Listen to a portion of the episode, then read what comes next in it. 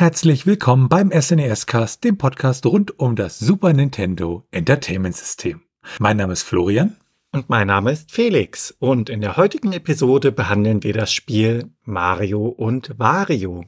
Es handelt sich dabei um ein Einspieler-Puzzlespiel für das SNES und entwickelt wurde das Ganze von Game Freak sowie dann durch Nintendo veröffentlicht. Und damit schauen wir uns dann im ersten Schritt die Geschichte an. Ja, die Firma Game Freak, die kennt man ja heutzutage doch sehr, sehr stark, nämlich das sind die, die Pokémon-Spiele entwickeln. Und entstanden ist Game Freak ja aus einer Art Videospielzeitschrift gleichen Namens, die damals äh, ja entsprechend äh, herausgegeben wurde. Und die erste Ausgabe davon ist 1983 erschienen ähm, von Satoshi Tajiri und äh, Ken Sugimori, der dann später äh, ja diesem Magazin als Illustrator beitrat. Und Satoshi Tajiro benutzte diesen Namen Game Freak auch als Pseudonym, weil er als freier Autor auch zum Beispiel für das Family Computer Magazin schrieb. Und ein paar Jahre später, nämlich im April 1989, hat dann besagter Satoshi Tajiri ähm, und Ken Sugimori sowie Junichi Masuda eine entsprechende Firma gegründet, die dann halt auch Game Freaks hieß. Und eines ihrer ersten Spiele war das Action-Puzzle-Spiel Quinty für das NES. In Nordamerika ist das unter einem anderen Namen erschienen, da hieß es nämlich Mendel Palace.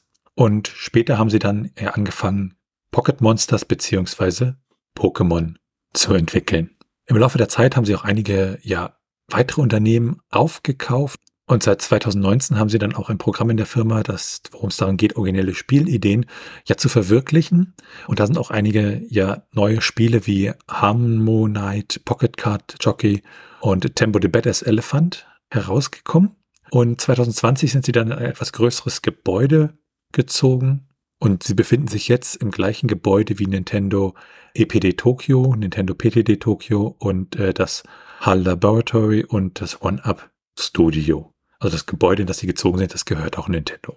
Dann werfen wir noch mal ganz kurz einen Blick auf die Geschichte von Nintendo. Nintendo hatten wir ja durchaus schon einige Male. Das, die Firma selbst wurde 1889 gegründet und sie haben halt ursprünglich japanische Spielkarten ähm, verkauft und haben sich dann später mit Spielzeug äh, beschäftigt und auch so frühe elektronische Spiele. Und erst in den 80er Jahren wurde das Ganze dann ja neu ausgerichtet und man hat sich dann ja so der, der Herstellung von Arcade-Spielen zugewendet. Und Donkey Kong war halt damals äh, im Jahr 1981 ein großer Erfolg und ähm, hat dann angefangen, eine Konsole zu entwickeln. Und der Rest ist, wie man so schön sagt, ja Geschichte. Sie haben dann das Famicom beziehungsweise das NES entwickelt und dann ging es weiter mit dem Super Nintendo, dem Nintendo 64 und allen weiteren Konsolen bis aktuell zur Switch. Wenn wir uns das Spiel anschauen, dann ist es so, dass das Spiel erstmal für den japanischen Markt entwickelt wurde.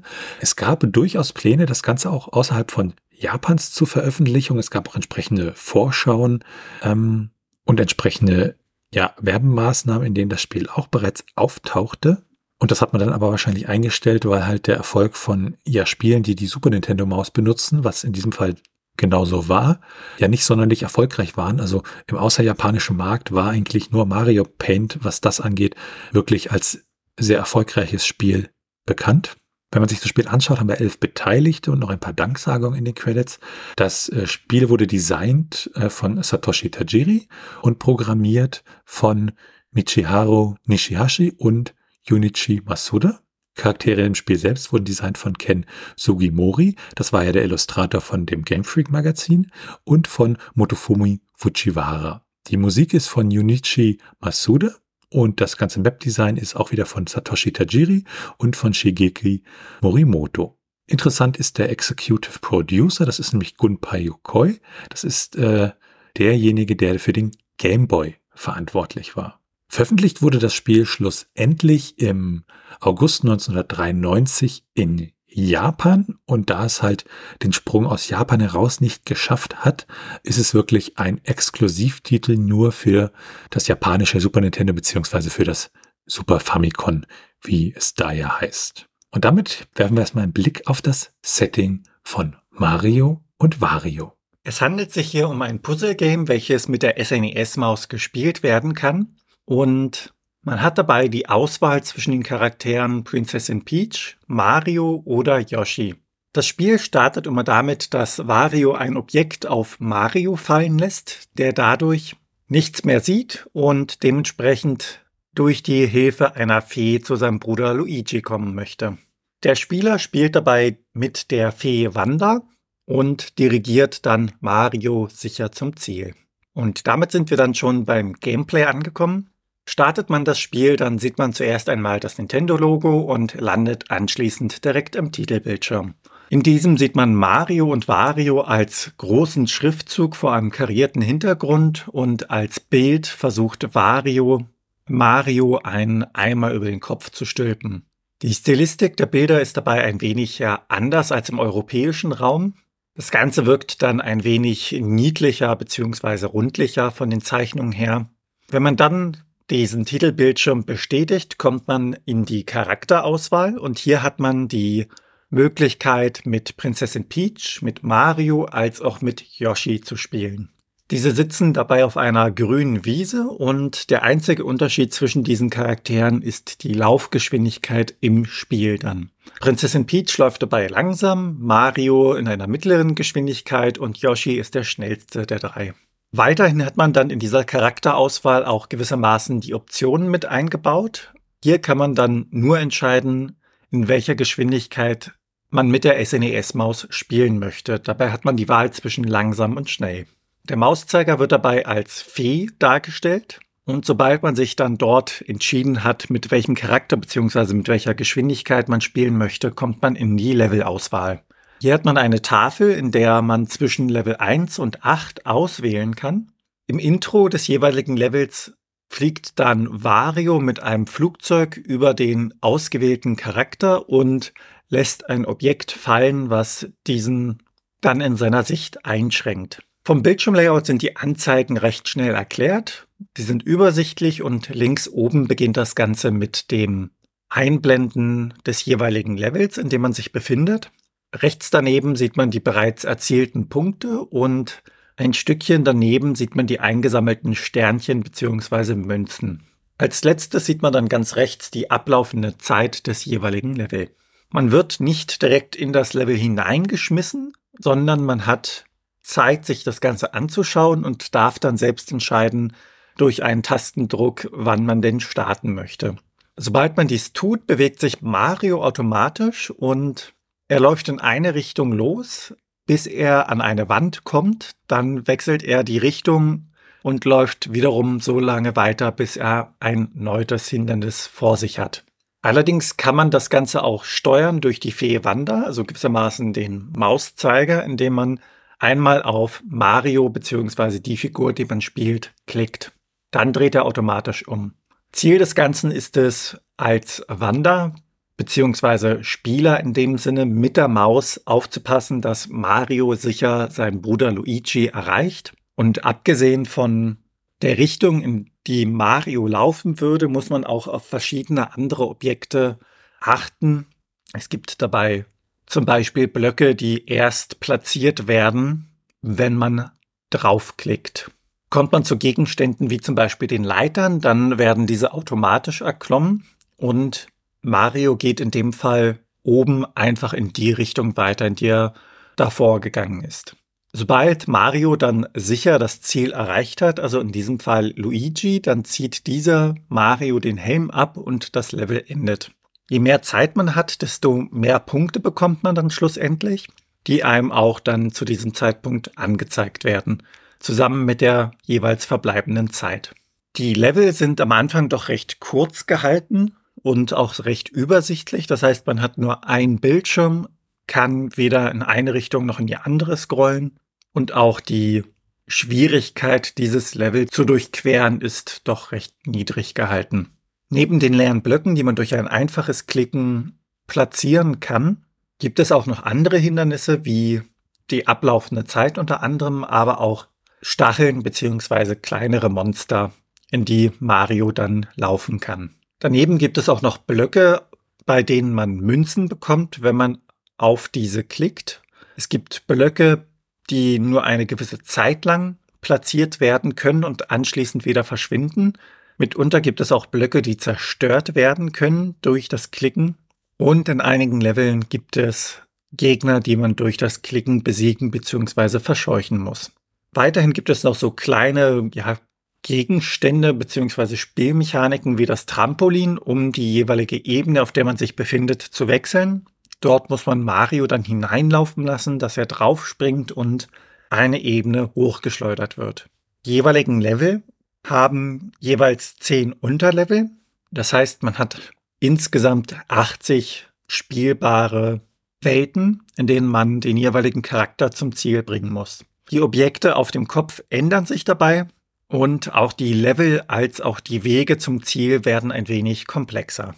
Wenn man es dann schafft, alle acht Level mit den jeweiligen zehn Unterlevel durchzuspielen, erhält man eine Zusatzwelt mit weiteren zehn Leveln. Dabei handelt es sich um das Spukhaus. Nachdem man dann das letzte Level geschafft hat im Spukhaus, kommt man zu den Credits und dort sieht man dann dieses Haus von außen, so aus einer seitlichen Perspektive und Wario hebt dabei mit seinem Flugzeug ab. Diesmal ist es allerdings ein wenig anders, denn Mario hat auch ein Flugzeug und fliegt Wario hinterher. Die beiden fliegen dann durchs Bild und liefern sich eine kurze Verfolgungsjagd, bis Mario es Wario gleich tut und während seines Fluges etwas hervorkramt und auf Wario abwirft. Dieser stürzt dann getroffen ab und im anschließenden Bild sieht man Mario als auch Luigi, wie sie durch diesen Absturzort wandern und an Wario vorbeigehen, der gerade mit dem Objekt auf seinem Kopf zu kämpfen hat. Sie treffen dann die anderen Charaktere, also Peach und Yoshi, und bedanken sich gemeinschaftlich beim Spieler für das Spielen des Spiels. Danach sieht man verschiedene Hintergrundbilder, welche aus den jeweiligen Welten stammen und dieses Scrollen durchs Bild, während die Namen im Bildschirm der beteiligten Leute angezeigt werden. Danach folgt dann noch ein Bildschirm, dass das Spiel vorbei ist und kurz darauf wiederum eine Zusammenfassung der jeweils erreichten Punkte, der Zeit, der eingesammelten Sterne als auch der verwendeten Mausklicks. Und damit kommen wir dann zur Steuerung. Das gesamte Spiel ist darauf ausgelegt, es mit der SNES-Maus zu spielen. Mit Linksklick kann man dabei eine Aktion machen, beziehungsweise die Blöcke selektieren, also platzieren in dem Fall. Und mit der rechten Maustaste kann man das Spiel pausieren, beziehungsweise, wenn man das wiederholt klickt, wieder ins Spiel zurückgelangen. Eine Steuerung mit dem Controller ist dabei nicht vorgesehen, allerdings kann man das ändern, wie wir dann später bei den ROM-Hacks sehen werden. Damit springen wir allerdings erst einmal weiter zur Grafik und dem Sound des Spiels. Wenn man sich die Grafik so anschaut, dann kann man wirklich sagen, die ist durchaus liebevoll gestaltet und sie sieht auch ziemlich gut aus. Also vor allem, wenn man dann auch die Größe des ROMs bedenkt. Ähm, also das ganze Spiel mit den Hintergründen und den Grafiken im Level, das ist schon mal sehr schön. Und äh, ja, durchaus eines Mario-Titels würdig. Die Musik ist von anderen Mario-Spielen inspiriert, wobei das Intro so ein bisschen nervig hervorkommt. Ähm, Im Spiel ist es dann wesentlich besser und äh, verantwortlich für die Musik war Junichi Masuda. Das ist ein japanischer Komponist. Ähm, hat auch noch andere Sachen gemacht und äh, bekannt ist er vor allem für seine Arbeit am äh, Pokémon-Franchise. Und geboren ist er 1986 in Yokohama in der Kanagawa-Präfektur in Japan.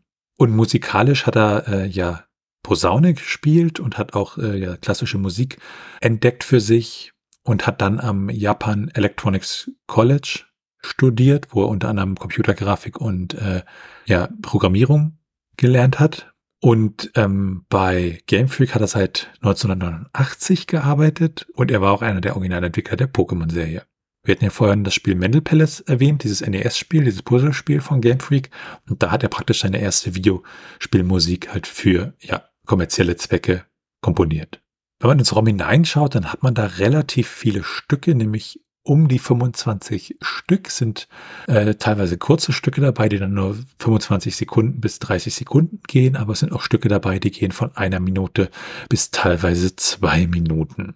Wenn man sich das Gesamtpaket nochmal anschaut, dann ist es wirklich so, dass äh, ja grafisch und soundtechnisch, wie gesagt, vor allem für die Größe des ROMs, wird da durchaus etwas geboten und es ist dann durchaus ein visueller und auch audiotechnisch ein wirklicher Genuss. Und dann werfen wir noch einen kleinen Blick auf die Strategie.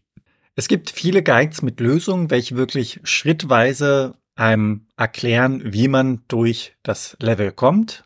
Als Spieler direkt muss man ja wirklich aktiv das Level starten. Bevor man dies tut, kann man jedoch hin und her scrollen und sich die Gegebenheiten anschauen, um dann zu planen, wie man vorgehen möchte. Grundsätzlich ist das Spiel ja recht einfach von der Art und Weise her gestaltet. Das heißt, man sollte eher mit Spaß dabei sein und eine Strategie erübrigt sich dann. Und damit kommen wir dann zu den Sheets und Geheimnissen. Ja, und da ist es erstmal so, dass ähm, wir äh, ja ein geheime Level freischalten können, wenn man alle 13 Welten durchgespielt hat. Und es gibt auch noch weitere Level, die man ja freischalten kann, so dass man da zumindest noch eins, zwei Kleinigkeiten entdecken kann. Cheatcodes selber, also ähm, ja so Codes, wo zum Beispiel eine Speicherstelle geändert wird, zum Beispiel die der Leben auf 99 gesetzt wird und damit dann das Schummeln erlaubt wird, zum Beispiel durch Module wie das Pro Action Replay oder den Game Genie oder auch in Emulatoren direkt, haben wir für das Spiel keine entdecken können. Und damit sind wir bei den technischen Daten. Also wir schauen uns ja das ROM an, wir schauen uns das PCB, also die Hardware an, schauen uns an, was wurde da verbaut, was wurde da genutzt und lesen auch den internen Header aus. Und bei diesem Spiel ist es so, es handelt sich um ein 8 Mbit ROM, das heißt ein Megabyte groß, bei einer Zugriffsgeschwindigkeit von 200 Nanosekunden, also ein sogenanntes Slow ROM. Und der interne Titel ist Mario und Wario. Mario und Wario ganz normal äh, groß geschrieben am Anfang und mit einem Unzeichen das Ganze verbunden, ohne Leerzeichen. Damit sind wir dann bei den Portierungen und Nachfolgern. Von dem Spiel selbst gab es keine Portierung oder direkten Nachfolger, aber natürlich gibt es eine unendliche Anzahl an Mario-Spielen. Also angefangen bei Donkey Kong, wo Mario ja auch mitspielte, für die Game Watch Serie, bis zu den ganzen Mario-Teilen für die entsprechenden Nintendo-Konsolen. Und das gleiche gilt natürlich auch für Wario, also Wario Land, ähm, WarioWare und auch Game Wario waren alles Spiele, die halt entsprechend ja mit Wario als Hauptcharakter herauskamen. Und damit sind wir dann auch schon beim Trivia. Durchschnittlich kann man in dem Spiel rund vier Stunden verbringen. Wenn man sich Zeit hat, kann man das Ganze auf rund sechs Stunden ausdehnen und für diejenigen, die es eilig haben, die schaffen es in knapp dreieinhalb Stunden durchzuspielen. Möchte man sich die Cartridge nun kaufen, bekommt man diese lose für rund 20 Euro und in den USA bekommt man die Cartridge lose für rund 15 US-Dollar. Das Ganze Complete in Box gibt es dort für rund 40 US-Dollar. Mario und Wario wurde in Japan rund 500.000 Mal verkauft. Was dann auch noch ganz interessant ist, der Eimer, der dort auftauchte, ja, der hatte dann auch noch einige ja, Cameo-Auftritte in anderen Spielen, zum Beispiel in Pokémon Rot und Blau oder in äh, Kirby Superstar. Und das Spiel verfügt auch über Anti-Piracy-Maßnahmen, also ja, eine Art Kopierschutz, der halt verhindern sollte, dass man das Spiel kopiert. Und zwar versucht das Spiel am Start äh, ja in den SRAM zu schreiben, also in den Speicherram. Und ähm, dieses Spiel verfügt allerdings über keinen SRAM, weil man halt keine Spielstände speichern kann. Und ähm, die meisten Cartridge-Kopierer hingegen schon. Das führt dann genau dazu, dass das Spiel das merkt und eine entsprechende Warnung ausgibt und auf Englisch und Japanisch steht dann da Warning, it is a serious crime to copy video games. Und dann please refer to your Nintendo Game Instruction Booklet for further information. Dann gibt es auch noch einen ungenutzten Titelscreen, der dann auch japanischen Text enthält, der aber nicht angezeigt wird, aber der praktisch das Box-Design beeinflusst hat oder eins zu eins dem entspricht. Und man ist sich da nicht sicher, ob äh, das nicht ein Fehler war, dass sozusagen der, der westliche Titelscreen in der japanischen Version ausgeliefert wurde, während der japanische Titelscreen damit praktisch völlig unbenutzt blieb. Es gibt auch ungenutzte Grafiken, nämlich einmal nochmal Wander, äh, die dann ein bisschen anders aussieht. Und das ganze Spiel verfügt über einen Debug-Modus, den man auch über einen Action-Replay-Code freischalten kann. Ähm, da kommt man dann unter anderem in das Hitvario Bonus-Spiel. Man kann sich die Credits angucken und kann äh, ja, einen Soundtest machen und Level entsprechend auswählen. Damit sind wir dann bei den ROM-Hacks, zur allgemeinen Erklärung, bei dem ROM-Hack wird das halt das ROM modifiziert, es werden neue Level hinzugefügt oder Übersetzungen gemacht und ähm, auch für das Spiel Mario und Wario gibt es ein ROM-Hack und zwar ein ROM-Hack, der dafür sorgt, dass man das Spiel auch mit dem Controller spielen kann. Interessant an diesem ROM-Hack ist die Geschichte. Also ROM-Hacks sind ja meistens wirklich nur Patches, die dann entsprechend ja auf das ROM angewendet werden. Und dieser ROM-Hack wurde initial in einem fertigen ROM gefunden, wo das praktisch schon drin war. Also das war schon gepatcht. Daraus hat man ihn dann wieder extrahiert, äh, damit man wieder einen Patch hat und hat dann noch ähm, einen Support für den rechten Mausbutton auf die Controller-Konfiguration eingebaut. Dann werfen wir einen Blick auf die Retro-Achievements. Zur allgemeinen Erklärung, Achievements an sich kennen wir ja aus Plattformen wie Steam, so kleine Errungenschaften, die ich erreichen kann, wenn ich irgendwas im Spiel schaffe und erreiche. Und ähm, auf den alten Konsolen gab es das natürlich nicht, aber mit dem Projekt Retro Achievements wird das versucht, das nachzubilden. Entsprechende Emulatoren unterstützen das dann. Hier haben wir 120 Achievements, unter anderem das Achievements Fairy Forest, äh, wenn man den ersten Kurs, das erste Level schafft.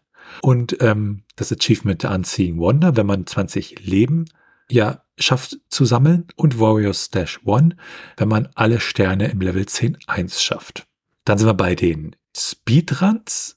Und bei den Speedruns geht es ja darum, ein Spiel in möglichst schneller Zeit durchzuspielen. Je nach Kategorie auch unter Ausnutzung von Bugs, und da gibt es bei Mario und Wario unterschiedlichste Kategorien. Wir haben die Kategorie All Standards Levels, wir haben die Kategorie Beat the Game, die Kategorie Extra Stages und die Kategorie All Stages. In der Kategorie All Standard Levels liegt der erste Platz bei einer Stunde, acht Minuten und 58 Sekunden. Bei Beat the Game liegt der erste Platz bei 21 Minuten und 25 Sekunden. Und bei Extra Stages liegt der Platz bei 10 Minuten und 32 Sekunden. Und für All Stages gibt es da noch keine Speedruns. Grundsätzlich ist es so, dass es relativ wenige Speedruns gibt. Also man kann da wahrscheinlich, wenn man sich etwas anstrengt, dann durchaus einen Platz auf dem Speedrun-Treppchen, also die ersten drei Plätze, ergattern. Und damit werfen wir einen Blick in das Handbuch von Mario und Wario. Dieses ist in japanischer Sprache, da es ja für den europäischen Raum nicht erschienen ist und mit 15 Seiten auch recht kurz gehalten. Auf dem Cover begrüßt uns dabei ein riesiger Wario, der nach Mario und der Fee Wanda, welche sich im Vordergrund befinden, greift. Im Handbuch wird dann erklärt, wie man mit der SNES-Maus umzugehen hat, wie man diese anschließt, die Steuerung allgemein. Und es wird ein Blick auf die Gegenstände, die es zum Einsammeln gibt, beziehungsweise die Blockarten geworfen. Anschließend gibt es dann zum Schluss noch eine Levelübersicht mit den Bildern, die aus dem Spiel übernommen worden sind als Screenshot. Und damit kommen wir dann zu den Bewertungen. Da gibt es relativ wenige Bewertungen, zumindest äh, in den westlichen Medien. Wir haben eine Bewertung von den Akao Games, die haben 100% vergeben und haben gesagt, nur Mario. Zuerst kam Super Mario All-Stars, das die Seele gewaschen und die Nostalgie der alten 8-Bit-Spiele des schnauzbärtigen Klempners getötet hat. Jetzt malt es Mario und Wario in das Stück. Ein Spiel, das Strategie und Action mischt, in einer größeren Dosis als in der Mario Bros. Serie. Und das Ergebnis war ziemlich cool. Und dieser Bericht ist aus Oktober 1993. Und dann haben wir eine Bewertung von Retro Game Reviews aus dem März 2018 und die haben gesagt, Mario und Wario is a fun action puzzler with lots of charms, challenge and content, and it's a real shame that it didn't see release outside of Japan.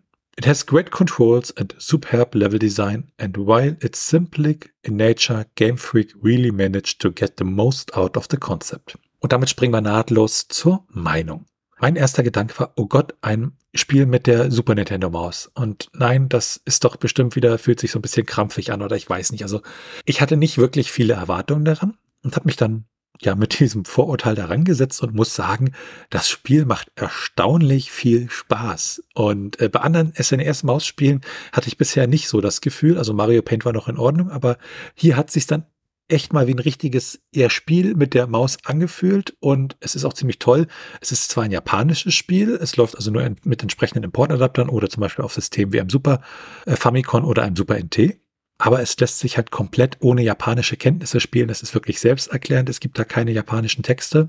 Und auch der Gebrauchtmarktpreis ist sehr angenehm äh, für dieses Spiel. Ich glaube, das größte Problem an dem Spiel ist noch, wenn der Fernseher ein bisschen weiter weg ist äh, von der Konsole, dass man ja halt mit der SNES-Maus irgendwo hin muss und äh, dann auch noch auf den Fernseher gucken muss in der heutigen Zeit. Aber grundsätzlich kann ich dieses Spiel ja, wirklich, wirklich empfehlen. Es hat mir echt Spaß gemacht. Es ist schön.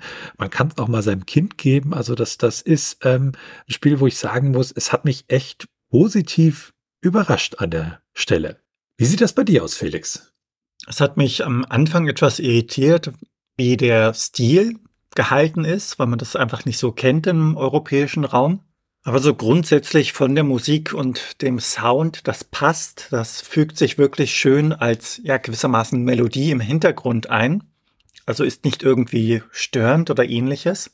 Am Anfang haben mich die kurzen Level ein wenig ja irritiert, weil ich mich so gefragt habe, okay, man befindet sich in der Levelauswahl, hat acht Level und dann ist das erste Level innerhalb von 15, 20 Sekunden durchgespielt. Das war dann doch schon etwas kurz, aber die werden ja immer länger beziehungsweise komplexer und größer, je weiter man spielt und die einzelnen Level haben ja jeweils zehn Unterlevel.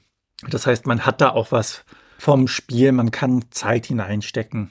Man darf jetzt keine hochkomplexen Rätsel oder ähnliches erwarten. Das ist für mich ein schönes Spiel für zwischendurch. Das spielt man dann einmal durch und wer dann den Elan hat, kann es nochmal versuchen, so von der Motivation her im Sinne von die schnellste Zeit zu erreichen.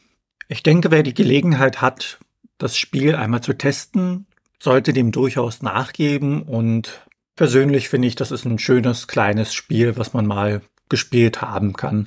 Und damit sind wir am Ende dieser Episode vom SNES-Cast. Wenn ihr Fragen, Anmerkungen, Themenvorschläge oder Kritik habt, dann könnt ihr uns gerne schreiben per Mail an info.snescast.de und ihr könnt uns auch gerne auf unserer Webseite unter den einzelnen Episoden Kommentare zu diesen hinterlassen. Bewertet uns bei Apple Podcasts und anderen Podcast-Portalen und natürlich könnt ihr uns auch persönlich empfehlen.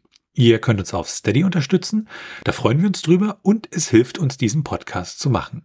Im Gegenzug erhaltet ihr dafür das eine oder andere kleinere Benefit. Und ein paar treue Unterstützer durften wir da schon begrüßen und an diese von uns beiden nochmal ein wirklich, wirklich großes Dankeschön. Alles weitere dazu und rund um den Podcast, wie zum Beispiel der Link zu unserem Discord-Server, unserem Community Hub oder unseren Social-Media-Präsenzen, findet ihr auf snescast.de. Tschüssi. Ciao.